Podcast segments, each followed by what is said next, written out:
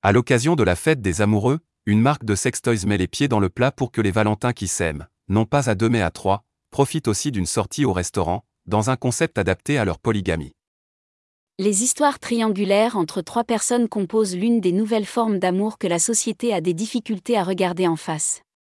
Esquissé à travers les séries et les films, ce polyamour est pourtant bien une réalité. 28% des Britanniques confiaient récemment qu'ils pourraient vivre ce genre de relation. La marque de sextoys Lelo a donc décidé d'aider les amoureux concernés à ne plus se cacher, à l'occasion de la Saint-Valentin. À Londres, dans le quartier de Shoreditch, l'enseigne ouvrira un restaurant éphémère où les monogames seront interdits d'accès.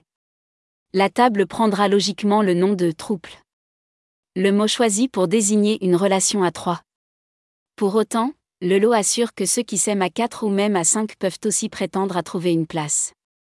15 tables sont disponibles à la réservation. À noter que celles-ci ont justement été conçues pour faciliter les échanges entre les différents membres.